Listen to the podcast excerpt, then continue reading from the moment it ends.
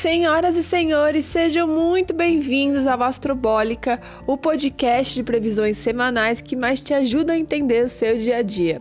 Meu nome é Marilias Beck, eu sou astróloga, escritora, feminista, geminiana com ascendente em Capricórnio e hoje eu trago para vocês as previsões do dia 22 a 28 de março de 2021. Lembrando que aqui as informações seguem o horário de Brasília. E se você me escuta de qualquer outro lugar do mundo, é só ajustar os dados para o seu fuso horário, tá bom? Temos aí uma semana de lua crescente poucos aspectos no céu e todos eles acontecendo com planetas pessoais, então Mercúrio, Vênus e Marte. Mas o primeiro deles vai acontecer só na quarta-feira, dia 24, que é quando Mercúrio em Peixes vai quadrar, então uma quadratura com Marte em Gêmeos, tá? As informações que estão por aí influenciam mais do que a gente imagina na nossa vida e na nossa energia também, tá? Então Marte leva as mensagens de Mercúrio com muito mais rapidez, mas nem sempre são notícias boas ou até mesmo verdadeiras, já que a ilusão de peixes pode ser aí uma grande fábrica de fake news. Alguns dados podem aparecer aí meio confusos, com uma dupla interpretação, mal redigidos, com pouca clareza, tá? O pensamento, apesar de agitado, pode estar mais distraído, sem foco. Há também quem sinta uma insegurança em fazer qualquer tipo de escolha nesse dia, quem queira acobertar alguma amiga, alguma situação e acaba sendo descoberto, sendo pego na mentira, tá? Também pode ser quem seja extremamente sincero e ofenda o outro com essa, com essa sinceridade toda, com esse sincericídio, né? As palavras não chegam nos ouvidos como a gente imagina que elas estão na nossa cabeça, tá? Então, informações sigilosas podem vazar, os contratos podem ter brechas aí nas suas cláusulas que podem nos prejudicar, a comunicação fica nebulosa como um todo, ninguém consegue acessar exatamente aquela informação, aquela ideia, a gente pode se enganar facilmente com propostas que parecem fantásticas é, e é um dia muito bom para a gente fechar, diminuir as opções, simplificar as respostas e enrolar menos no trajeto, no caminho para algum lugar. Agora, na quinta-feira de madrugada, durmam com um caderninho do lado da cama, tá? Porque Mercúrio que está em peixes, ele vai colocar no meio exato, ali eles colocam no meio exato, entre o nó do norte e o nó do sul. Então tem uma quadratura com os nodos, tá?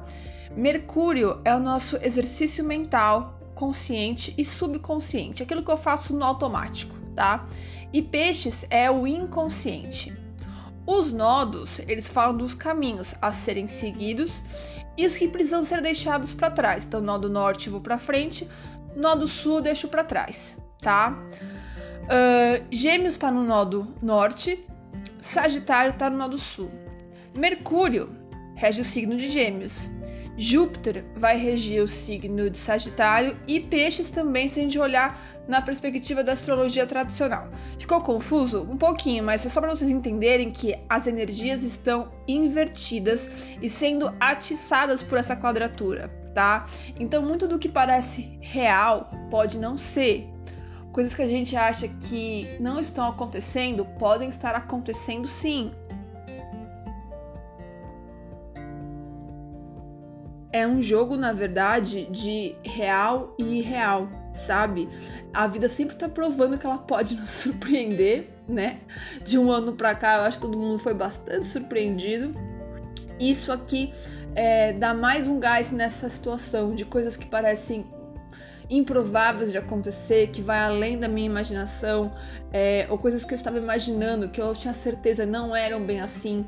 Tem um lado mais de clareza, um lado mais racional. Então a gente tem essa dupla interpretação aqui, ou algo que eu estava achando que era super certo, super concreto, é, na verdade tem uma situação completamente nebulosa por trás, ou eu estava criando essa nebulosidade toda e a situação é muito mais fácil de ser resolvida pode gerar um certo medo, tá? Essa quadratura, só que o medo ele tem que estar tá aí para nos mover e não para nos paralisar, tá? E os sonhos dessa madrugada, eles podem ter muitos significados, por isso que eu falei para deixar o caderninho para anotar. Inspirações fortes, coisas que vêm à mente, porque é uma, uma noite, uma madrugada de muitas informações chegando pra gente, tá bom? E na sexta-feira, a gente vai ter o Sol em conjunção com a Vênus, que vai aquecer todas as relações, né? Então, é, Sol e Vênus no signo de Ares, mas aqui a gente vai ter um aspecto de combustão. O que é combustão?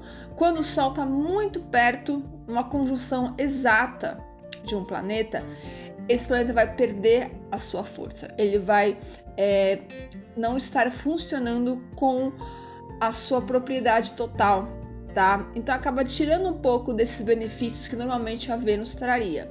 Se a gente pensar que a Vênus está em combustão, porque o Sol está queimando essa Vênus, e tanto o Sol quanto Vênus estão no signo de Ares, que é o início, a primeira faísca de alguma coisa, então realmente qualquer faísca aqui pode estar perto de gasolina.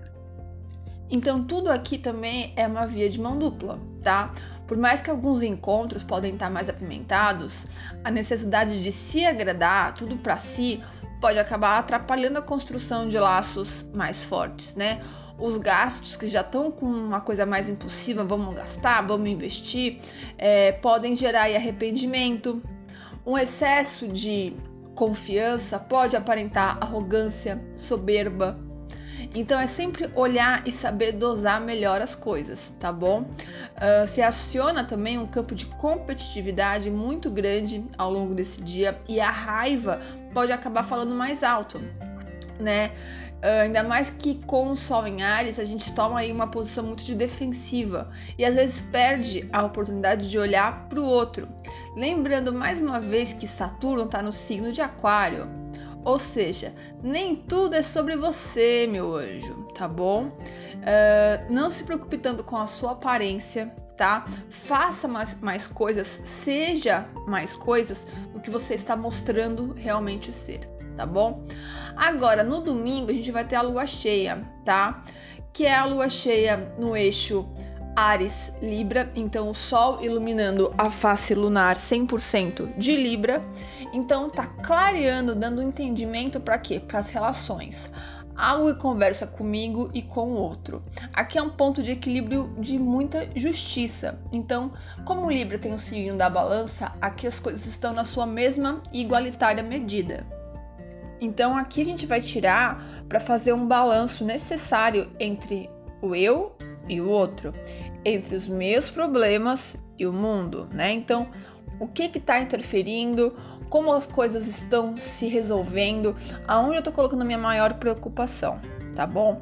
Vai falar de uma facilidade para colher as coisas que foram plantadas em conjunto, em parceria, lá na lua nova de peixes, tá? Então, aquilo que foi plantado naquela lua nova, agora chega a hora de colher, mas essa colheita ela funciona melhor se for para duas pessoas, para três, para uma família, para um coletivo, tá? Porque Libra é um signo que tá falando aí do plural, é casa 7. Então vai falar de parcerias, tá bom? Nunca algo só individual. Uh, e essa lua cheia também é um desfecho que traz coisas é, sem regalias, a verdade nua e crua, sabe? Algumas sociedades, alguns relacionamentos precisam de uma DR para alinhar os pontos.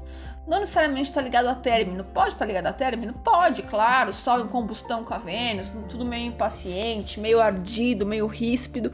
Mas aqui, se a gente usar a energia boa da lunação de peixes, tá falando muito de algo precisa aí ser dosado. Eu preciso entender o outro.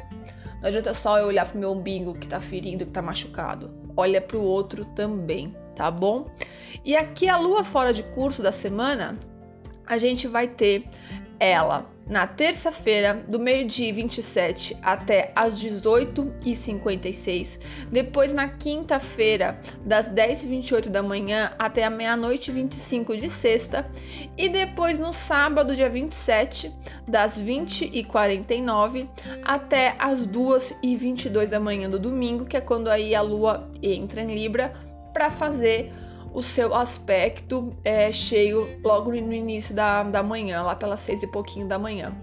Tá bom, meus amores, vocês podem estar estranhando que esse podcast tá um pouco mais simples, mas é um teste que eu tô fazendo para ver se eu mantenho o formato antigo ou deixo as coisas um pouco mais sucintas, tá? Inclusive tem uma enquete lá no stories do Instagram que vai estourar, acho que eu time dela na terça-feira, é, lá pelas 10 da manhã, mais ou menos. Então, quem puder votar para escolher com, qual a melhor maneira da gente seguir com esse podcast me ajuda bastante tá bom? E semana que vem eu tô de volta e ao longo dela eu estou lá no Instagram astrologia.mariliasbeck. Um beijo e até semana que vem.